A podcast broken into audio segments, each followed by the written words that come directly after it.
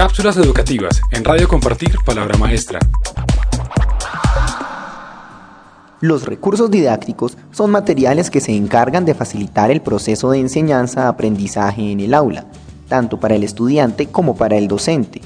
Un tablero, crayolas y papel, plastilina, música, páginas web, una presentación en PowerPoint y juguetes, entre otros, son algunos ejemplos de recursos didácticos. En esa medida, cualquier elemento puede convertirse en un recurso para el aula si el maestro lo considera apropiado y beneficioso en el marco del contexto educativo. Cabe decir que la importancia de los recursos didácticos radica en varios aspectos. Por un lado, se encargan de proporcionar información clara sobre un tema específico y facilitar su entendimiento.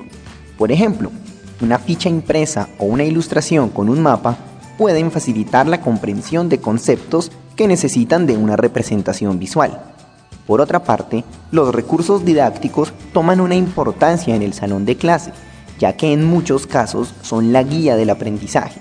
En ese sentido, muchas veces los maestros toman como eje una presentación en PowerPoint o una simple hoja impresa con información para que sus estudiantes se informen sobre la ruta que seguirá una asignatura durante un lapso determinado.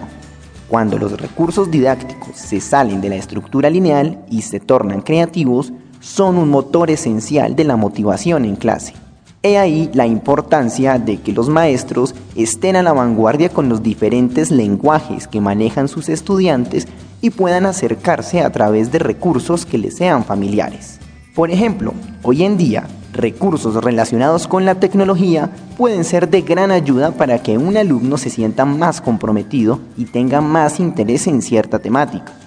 Un maestro puede ser altamente innovador con materiales como videos, presentaciones interactivas o elementos como disfraces que sean un enlace único con sus estudiantes y aumente los niveles de recordación. Cabe decir que los recursos didácticos no son una estrategia que solo está del lado del docente, en muchas ocasiones, el maestro puede ceder el control al estudiante para que use el recurso a su favor. Por ejemplo, si en el aula se encuentra una cámara de video, el estudiante podrá generar material audiovisual relacionado con lo visto en clase. También los recursos, en este caso, promueven la interactividad, donde el maestro no tiene una voz única en el aula y permite que la participación de sus estudiantes sea activa y llena de conocimiento. Esta es una pequeña descripción de lo que es un recurso didáctico. Para más información sobre educación, visite www.compartirpalabramaestra.org. Cápsulas educativas en Radio Compartir Palabra Maestra.